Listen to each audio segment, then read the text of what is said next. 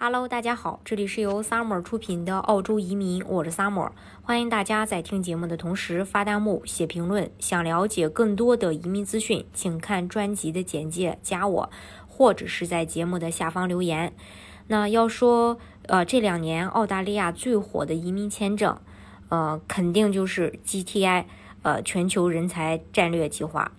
嗯，在边境国门仍然关闭的情况下，其他的签证可能要暂停，要么就是只针对境内的申请人。但是它是唯一一个不仅准批，而且审批超快的，一般只需要两到三个月。除此之外呢，对申请人来说还比较省钱，没有资金投入的要求，也不像投资移民动。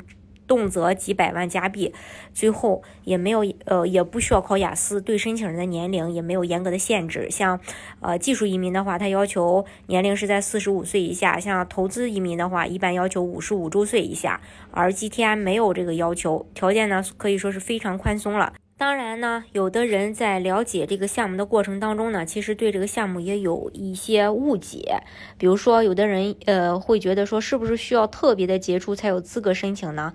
呃。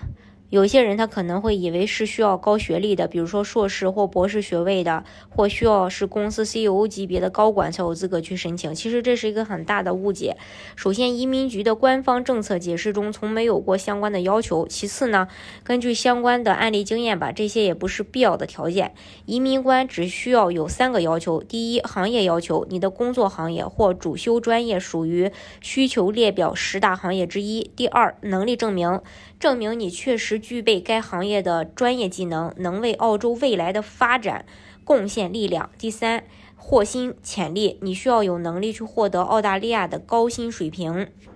呃，还有人觉得说，听说年薪达不到十五万澳币就没戏。这当然是第二个误解。虽然移民官方的条件说明，呃，当中呢提到年薪十五万三千六百澳币的要求，但是完整的说法是，申请人需要有能力获得薪资水平不低于该水平的收入。换句话说，薪资要求不是一个死条件，重要的是你的获薪潜力，你未来是否有能力获得高薪，这是呃这一点。还有的人会觉得说，我的履历非常复杂，涉足的行业很多，会不会显得不够专？那能在一个行业、一个专长领域工作一辈子的人其实是很少的。对于大多数人来说，跳槽或者转行，呃，从这个合理性上来说的话，它是一个非常呃呃正常的那么一个状态。因此呢，如果你的职业生涯比较复杂，从事过很多行业或专业，并不能证明你在某一个行业不够精、不够专。不够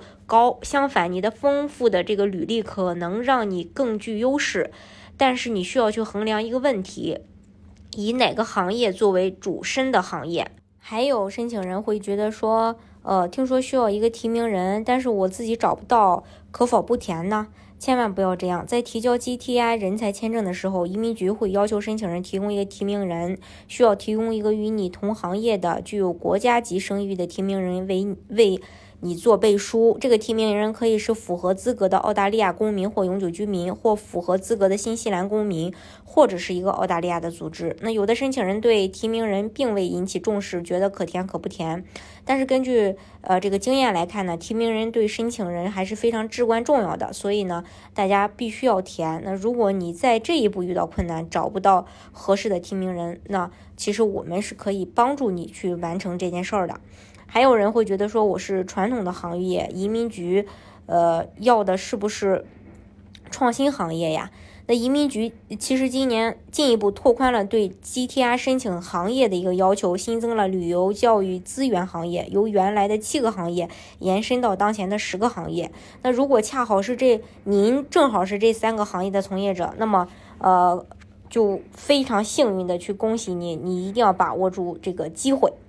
总之呢，呃，GTI 也并没有大家想的那么难，所以如果说你的条件符合的话，还是要抓住这个红利期的，因为今年的名额呢可以说是呃也增长了不少，所以呢给更多的人就提供了这个机会，大家一定要抓住。好，今天的节目呢就给大家分享到这里。如果大家想具体的了解澳洲的移民政策的话，欢迎大家看专辑的介绍，加我或者是在节目的下方留言。